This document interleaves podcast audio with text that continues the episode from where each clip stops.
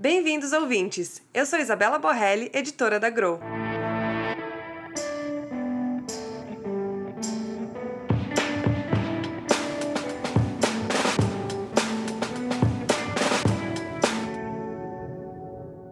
No episódio de hoje, vamos falar por que ler o livro Micro Hábitos de BJ Fogg, escolhido pela Grow para o mês de janeiro. Para muitos, começar o ano é sinônimo de fazer uma lista de resoluções para cumprir ao longo dos 12 meses seguintes. Mas essa tradição não é de hoje.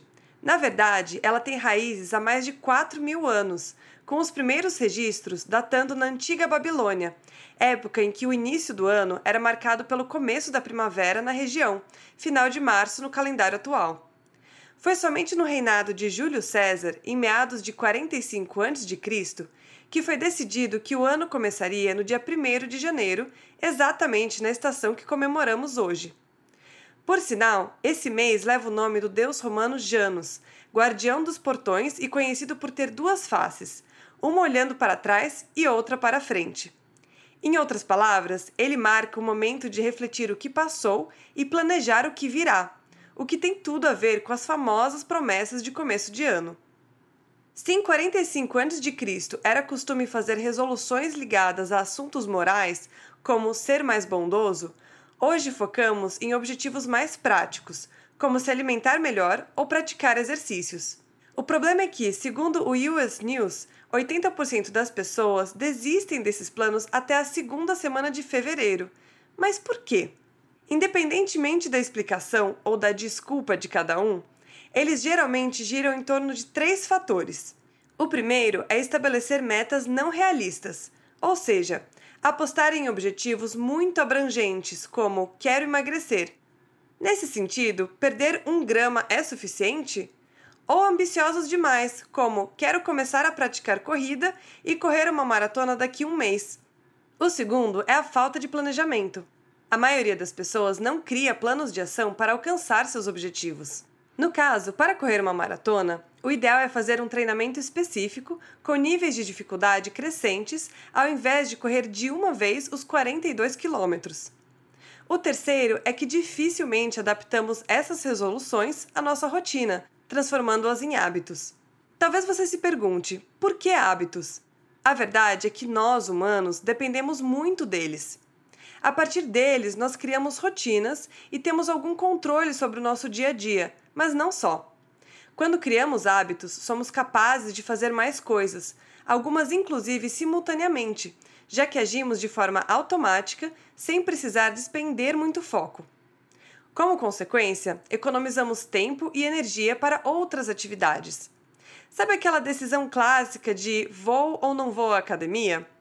Ela que eliminamos quando temos uma rotina. Só vamos, sem pensar ou decidir. Ou seja, se conseguirmos transformar nossas promessas de ano novo em hábitos, teremos muito mais chances de alcançá-las.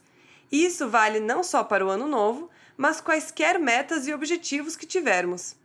É por isso que escolhemos, para abrir o ano de 2022 da Grow, o best-seller Micro Hábitos As Pequenas Mudanças que Mudam Tudo.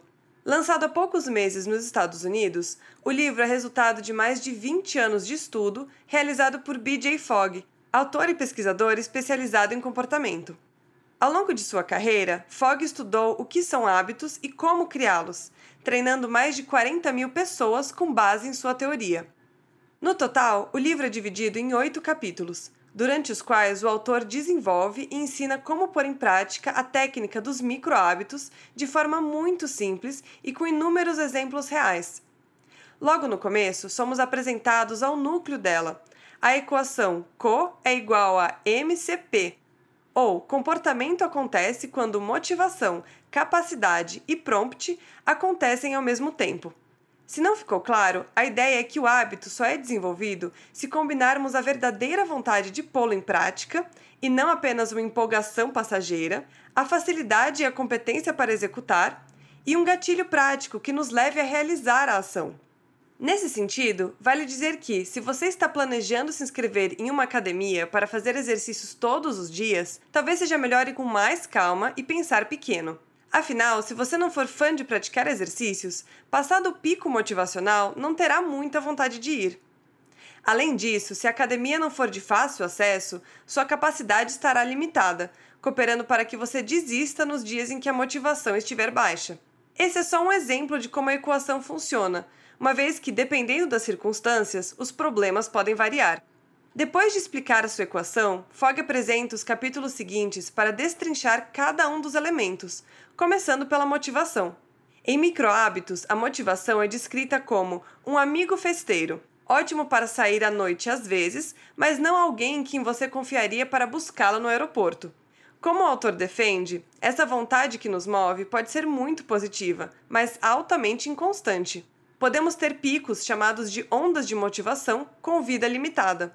Em outras palavras, nesses momentos podemos superar elementos não tão favoráveis para realizar uma ação por pouco tempo. Essa flutuação, no entanto, não chega a ser invencível, e Fox fornece várias ferramentas para lidar com ela. Desde diferenciar aspiração e resultado, até descobrir comportamentos que temos com mais facilidade. O autor defende que caminhos com mais chance de sucesso nos dão mais confiança, o que, por sua vez, resultam em um aumento da nossa motivação natural. É aqui, inclusive, que ele aprofunda a análise sobre a capacidade, outro elemento da equação microhábitos. Tornar algo mais fácil de realizar pode compensar a ausência da motivação.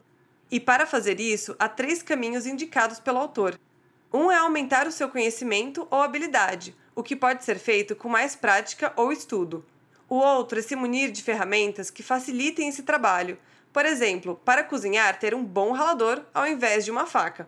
O último e mais importante é a simplificação.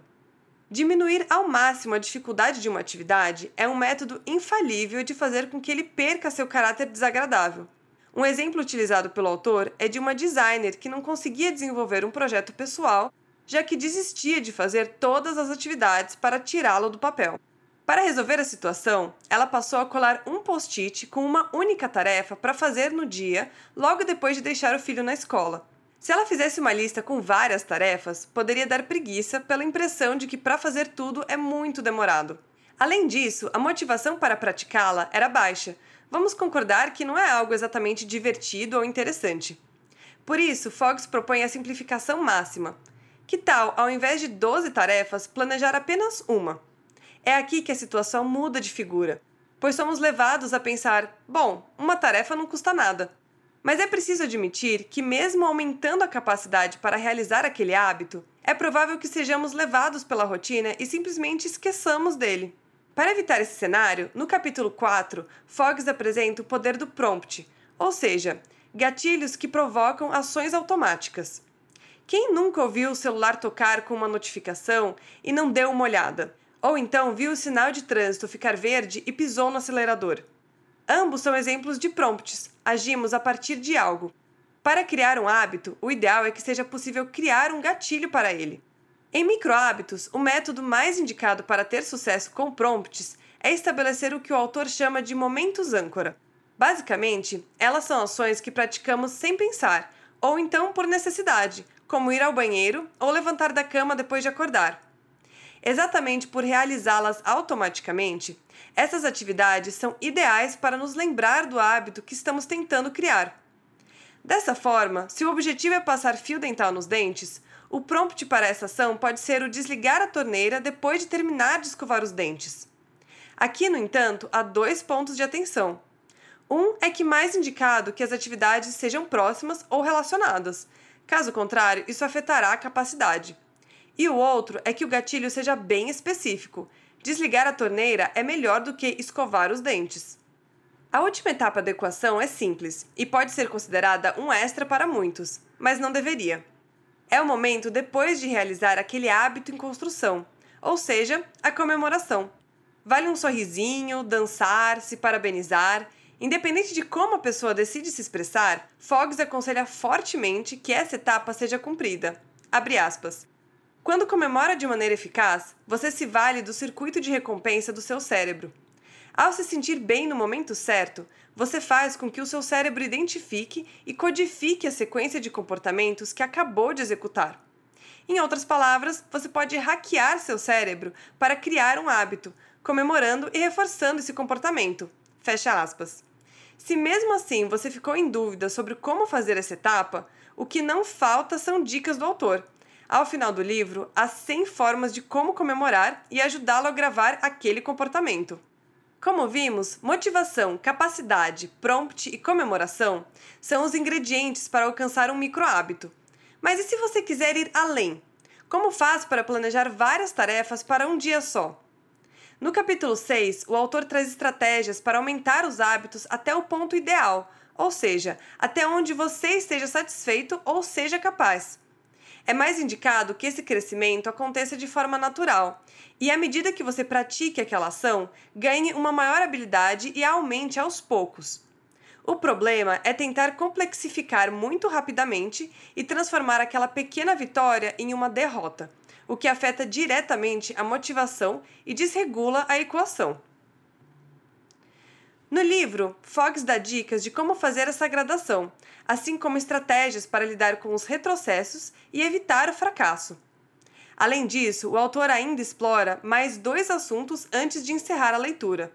Um deles é como destrinchar hábitos ruins e acabar com eles, dando um fim na prática ou transformando-os em positivos.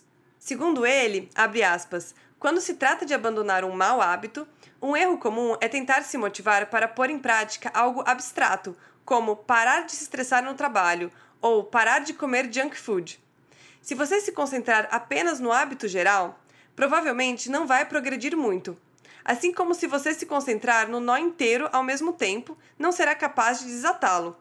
Você precisa se concentrar em emaranhados específicos para conseguir progredir. Esses emaranhados não são desconhecidos, são os elementos da equação. São coisas que você faz porque tem uma alta motivação, por ser fácil, por ter um prompt ou por sentir prazer ao terminá-lo. São esses nós que precisam ser estudados e desfeitos. Se está fácil demais, dificulte. Se há um prompt, altere-o ou acabe com ele, e assim por diante. Aqui o importante é usar o conhecimento adquirido ao longo do livro e fazer o caminho contrário, impedindo a ação de ocorrer. No geral, Microhábitos é um verdadeiro manual sobre como desenvolver novos comportamentos em passos pequenos, mas eficazes. Exatamente por isso que escolhemos o livro para abrir 2022. Afinal, esperamos que o seu ano inicie com resoluções que serão postas em prática e que ajudem no seu desenvolvimento. Boa leitura!